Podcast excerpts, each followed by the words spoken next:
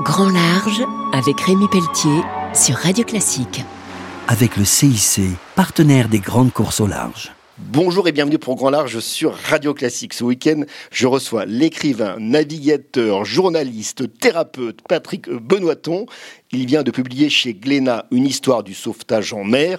Est-ce qu'on peut dire, Patrick, que le phare d'Alexandrie qui guidait les navigateurs évitait les naufrages. Et même avant eux, les petites tours qu'il y a partout autour de la Méditerranée, où on faisait des feux pour guider les bateaux vers la côte et surtout pour les empêcher d'aller sur les cailloux et faire naufrage, parce que c'est la côte qui est dangereuse pour les bateaux et non pas la pleine mer. Alors Victor Hugo disait, on est tous sur le même navire, ça a un certain relief sur le naufrage.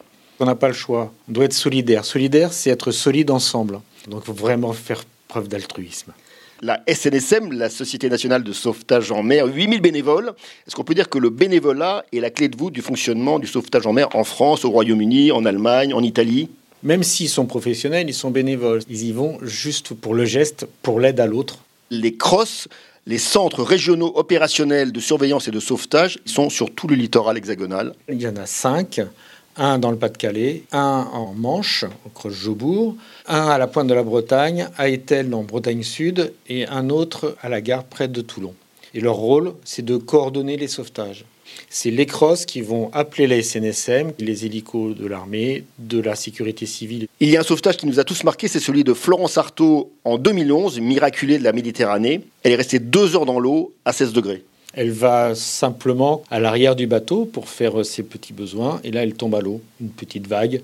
Et c'est grâce à son téléphone portable qui était étanche et qu'elle avait dans la poche de son ciré qu'elle a pu appeler sa mère. Et il y avait son frère qui était marin qui a déclenché le secours. Un grand merci. Je recevais donc l'écrivain, journaliste, navigateur, thérapeute Patrick Benoîton. Il vit dans le Lot, exactement dans le Quercy Blanc. Il vient de publier chez Glénat une histoire du sauvetage en mer. On se retrouve très vite pour Grand Large sur Radio Classique. Au revoir. C'était Grand Large avec Rémi Pelletier sur Radio Classique. Avec le CIC, partenaire des grandes courses au large.